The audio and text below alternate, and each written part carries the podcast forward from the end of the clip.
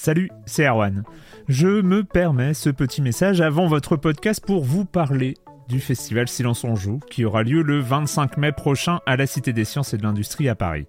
De 10h à 22h, on vous prépare une journée qu'on espère passionnante avec des discussions, des débats au cœur même de la Cité des Sciences et une soirée mémorable dans un grand amphithéâtre. La billetterie est ouverte, le lien est dans la description des derniers épisodes et vous trouverez aussi un lien vers la programmation.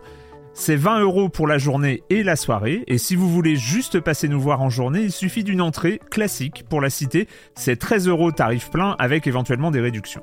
C'est la première fois qu'on organise un truc pareil et on espère vraiment que vous répondrez présente et présent. En tout cas, nous, on a très envie de vous croiser de rencontrer celles et ceux qui nous écoutent chaque semaine. Rendez-vous donc le 25 mai et je vous laisse avec votre épisode de Silence en joue ou de la bande-annonce ou de Gâchette gauche ou de Dans la boucle. Enfin bref, bonne écoute. Hiring for your small business? If you're not looking for professionals on LinkedIn, you're looking in the wrong place. That's like looking for your car keys in a fish tank. LinkedIn helps you hire professionals you can't find anywhere else, even those who aren't actively searching for a new job but might be open to the perfect role. In a given month, over 70% of LinkedIn users don't even visit other leading job sites. So start looking in the right place. With LinkedIn, you can hire professionals like a professional. Post your free job on linkedin.com slash people today.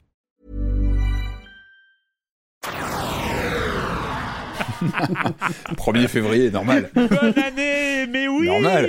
Bah oui, écoute, euh, c'est important. La santé. C'est c'est la santé. Tu sais, c'est vraiment le jour, le jour où c'est old school de le dire. hein. C'est vraiment le 1er février. C'est genre, j'ai raté, Rien à foutre. rien à foutre. On n'en est pas là. On a Le cœur y est, c'est ça le principal. Faut se réarmer, euh, réarmer la bonté. Ré- réarmer la gentillesse. Jouer à Like a Dragon, il faut réarmer la gentillesse, exactement. On est dans la bande-annonce, on est dans la bande-annonce, et voilà, et ça c'est cool. La bande-annonce de la semaine dernière, on en reparle de la bande-annonce de la semaine dernière, cette espèce de carnage absolu Ah oui, qui a eu lieu, mais c'est, il y a des gens, ils sont devenus agressifs sur le Discord, hein. Bah, sur le Discord de Silence oui. on joue, ce lieu, euh, ce lieu à, Ce à havre peu de près, paix. ce havre de paix et tout ça, on balance, merci Lambinus, je veux balancer personne, mais on balance la question quel est le jeu le plus surcoté? Ça en est venu aux mains, presque. Ah ouais? Hein? Ouais, ouais. Cette espèce de perte du, du second degré quand on aborde certains sujets, euh, c'est. Alors les gens, ils avaient leur second degré et tout ça, et puis il y a quelqu'un qui balance un titre de jeu et là, euh, ah mais pourquoi? Pourquoi tu penses que Baldur's Gate 3 c'est surcoté?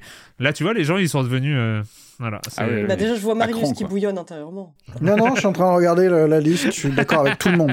Tous les jeux. sont Prends les noms. de les- prendre les noms, Tous les jeux sont surcotés, voilà. Donc encore bravo, encore bravo pour la bande-annonce de la, de, la, de la semaine dernière. Encore merci Lambinus. Cette semaine, si je ne me trompe pas, mais je vais aller vérifier. Oui, voilà.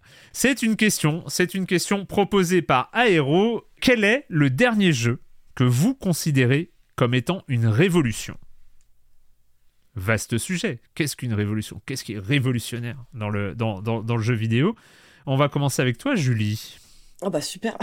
Ah bah Moi qui ai séché ce matin qui était là, je peux pas balancer Elden Ring, je peux pas balancer Breath of the Wild, enfin trop évident, trop Ah évident. non, bah, on peut balancer euh, de l'évidence. On peut balancer de l'évidence.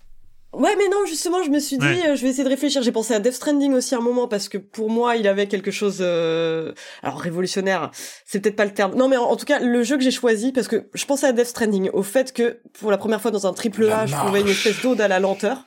Mais en fait, euh, ça m'a amené à un autre jeu qui, qui, moi, en tout cas, a été révolutionnaire dans ma vie de joueuse, c'est The Longing.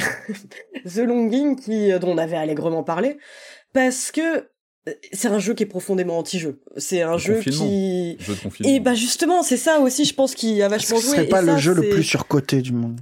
Non, je pense pas. Bah, alors moi, je, moi, je, je l'adore euh, en toute sincérité. Alors que j'ai du mal avec les jeux Tamagotchi habituellement, mais là, le truc c'est que ça a tellement et c'est, c'est purement fortuit parce que ça faisait six ans que Ansel Pita bossait sur le jeu, mais il y a, c'était tellement un truc arrivé à point nommé qui a su saisir l'essence de ce qu'était l'année 2020, euh, enfin les périodes de Mm. confinement.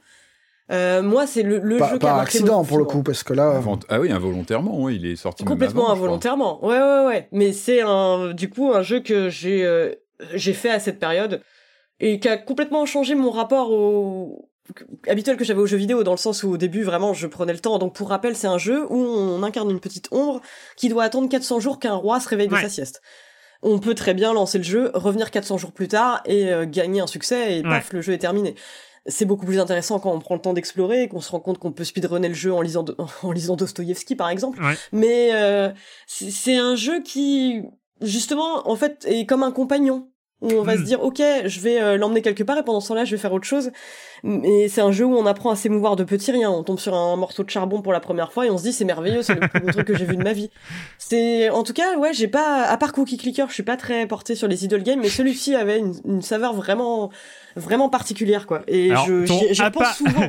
Attends, je peux revenir sur à part Cookie Clicker, je ne suis pas porté sur les idle games. Ouais, pourquoi? Genre, t'as le. Tu, tu...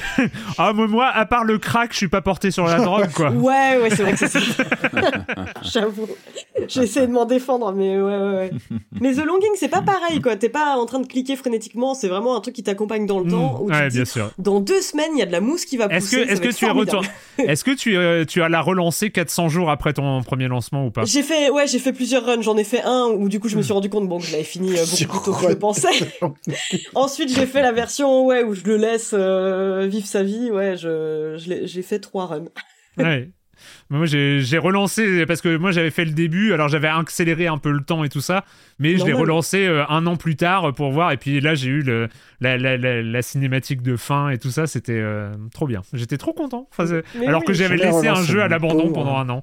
C'était c'était marrant. Mais oui. Patrick, Euh, Non, c'est une bonne question. Hein. Euh, je pense que les révolutions, oui, on s'en rend pas forcément compte tout de suite. C'est-à-dire qu'un jeu qui révolutionne ton rapport euh, à une typologie de jeu, c'est pas forcément le truc dont tu, tu vas prendre conscience immédiatement. Et moi, c'est venu d'un jeu que j'ai pas vu venir. Enfin, si, je l'ai vu venir. Je le, je le surveillais avec mon sniper, évidemment. C'était euh, Doom 2016. On, Ah, on oui. s'en moquait un peu, oui, donc id Software, qu'est-ce qui c'est plus le id Software de l'époque, ça va être un jeu d'exploitation, on savait qu'il y avait un, il y avait eu des prototypes avant qui donnaient rien, qui ont été annulés. Et puis est arrivé euh, Doom 2016, qui est un jeu, je trouve, assez extraordinaire et qui, à moi, m'a changé. Je me reconnais plus depuis que Doom 2016 est sorti. Je ne joue plus pareil au FPS, c'est-à-dire que ce jeu, on rappelle, hein, la mécanique, donc c'est de reprendre euh, bah, l'idée de Doom, un jeu d'action vue subjective, mais avec le twist de, totalement euh, galvaniser le, rythme de jeu en euh, récompensant le joueur agressif avec les glory kills et tous les systèmes de comme ça de, de qui, qui qui vont redonner de l'éner- de l'énergie lorsqu'on va tuer des ennemis. Ouais. C'est un jeu qui, qui, qui dynamise complètement l'agressivité du joueur. Évidemment, on a salué tout ça euh, à l'époque lorsque c'est sorti parce que c'était très malin d'avoir ce twist pour justement apporter de la fraîcheur à une licence quand même mythique de, de, de l'histoire du jeu du d'action en vue subjective.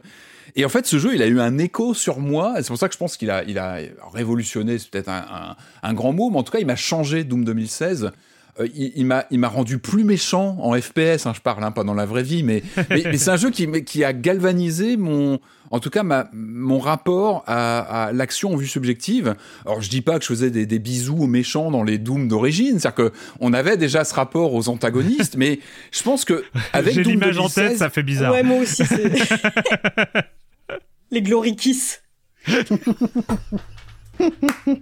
il y a- je pense que Doom 2016, il a, il, il a, il a, il a cassé une, il a, il a, il a cassé quelque chose. Il a, il a complètement transformé le rapport aux ennemis et surtout la dynamique de jeu. Et, et, et c'est pour ça que je pense qu'il a, en- d'une certaine manière, révolutionné le, le, le- bah, l'idée même du fast FPS en fait, en, en rétribuant ton agressivité. Ça va pas me sortir de la tête, hein, ton Glory Kiss, c'est mort.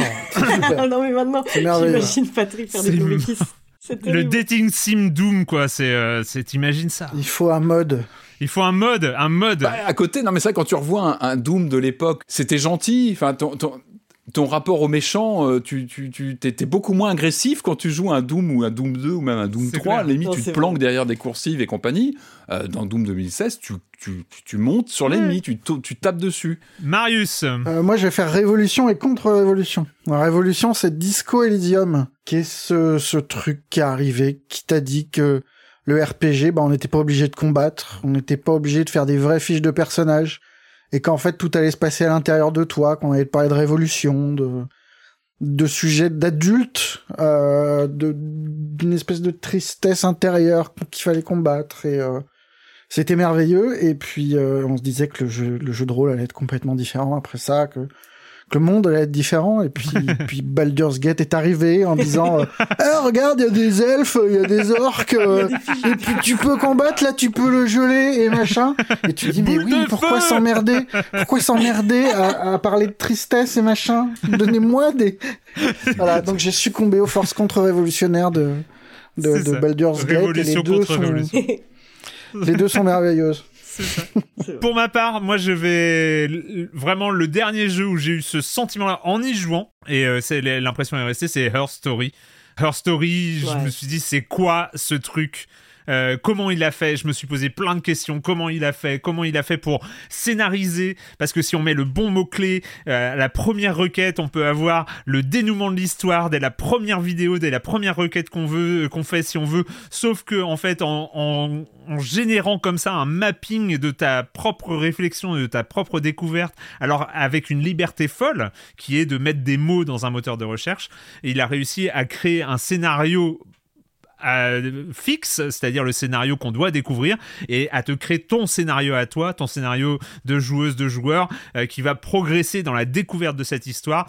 Et, euh, et ce système de puzzle narratif qu'on a retrouvé après dans Normal Lost Phone, euh, dans dans d'autres dans d'autres trucs et dans les autres... aussi. Hein et dans les autres productions et dans les autres productions de Sam Barlow et qu'il a fait évoluer dans Immortality parce que le, mm. le, cœur du système reste le même mais le gameplay et la proposition est totalement différente.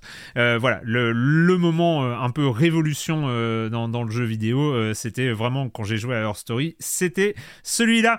Et vous, chères auditrices, chers auditeurs, au-delà de ce Glory Kiss, il faut absolument imaginer un jeu qui va avec ce concept. Non, on veut pas, on veut pas imaginer. Mais si, mais si évidemment, évidemment. Un, un, Glory Kiss dans Like a Dragon Infinite Wells, tu vois, ça, ça, ça va, ça va totalement, ça va très très bien. Euh, quel est pour vous euh, le dernier jeu que vous considérez comme une révolution? Vous pouvez répondre sur le serveur Discord de Science on Joue ou sur les réseaux sociaux. Et euh, nous, on vous dit à demain pour l'épisode de la semaine de Science en Joue. Ciao. Ciao. Salut. Bonne année.